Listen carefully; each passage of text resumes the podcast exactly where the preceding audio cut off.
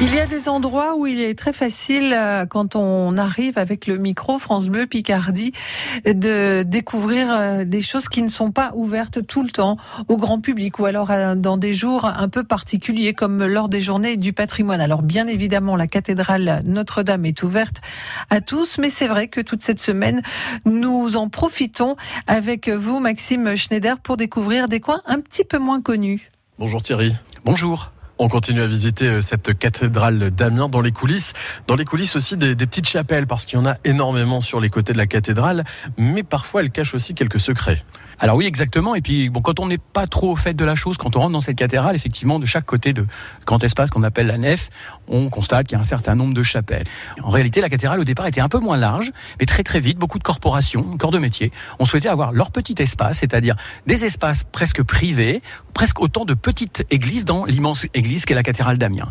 Alors là, on se trouve justement devant une chapelle qui est très particulière parce que c'est une chapelle qui est très priée à Amiens. C'est la chapelle dite du Saint-Sauve, qui en fait est une chapelle qui date du milieu du Moyen Âge, mais qui a été fortement, comme pratiquement toutes les chapelles dans cette cathédrale, réaménagée soit au XVIIe, surtout au XVIIIe siècle. Et donc on a un édifice qui est très baroque aujourd'hui, voilà, pour utiliser le terme. Pour le public, on est sous le règne de Louis XV.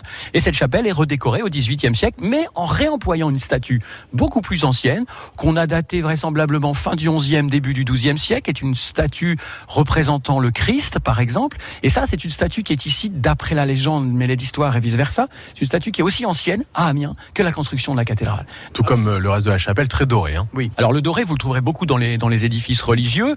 Le doré est lié, en fait, tout simplement à la fonction de, de- du sacré.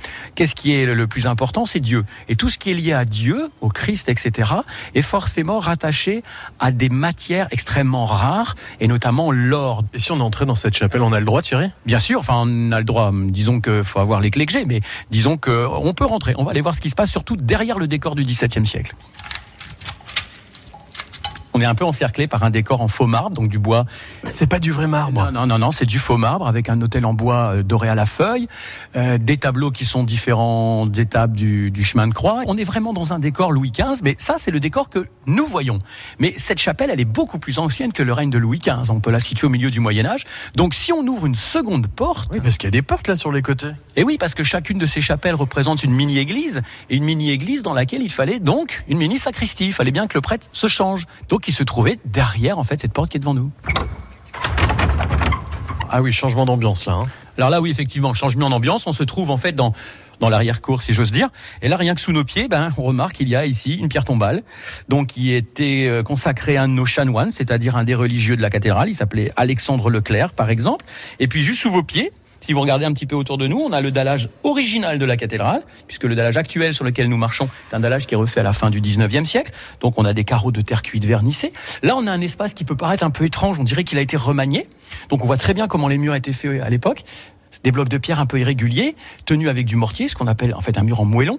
On voit bien que les murs ont été un petit peu euh, aplanis de manière à créer un espace plus grand pour que le prêtre puisse accrocher ses petites affaires, si j'ose dire. Et puis là, devant nous, beaucoup plus intéressant. Là, on voit énormément de traces de polychromie. Là, nous sommes au 14e siècle, vraisemblable. Ah oui, en effet, on voit de la couleur là. hein. Voilà, exactement. Donc ça veut dire que tout ce grand mur qui est devant nous était peint d'un bout à l'autre. Et aujourd'hui, bah, il a été un peu gratté au XVIIe et surtout XVIIIe siècle. Et puis il a été complètement masqué, surtout par le décor actuel dont je parlais il y a quelques minutes. Et demain, bien sûr, la visite continue. Nous serons dans le cœur de la cathédrale pour emprunter le déambulatoire.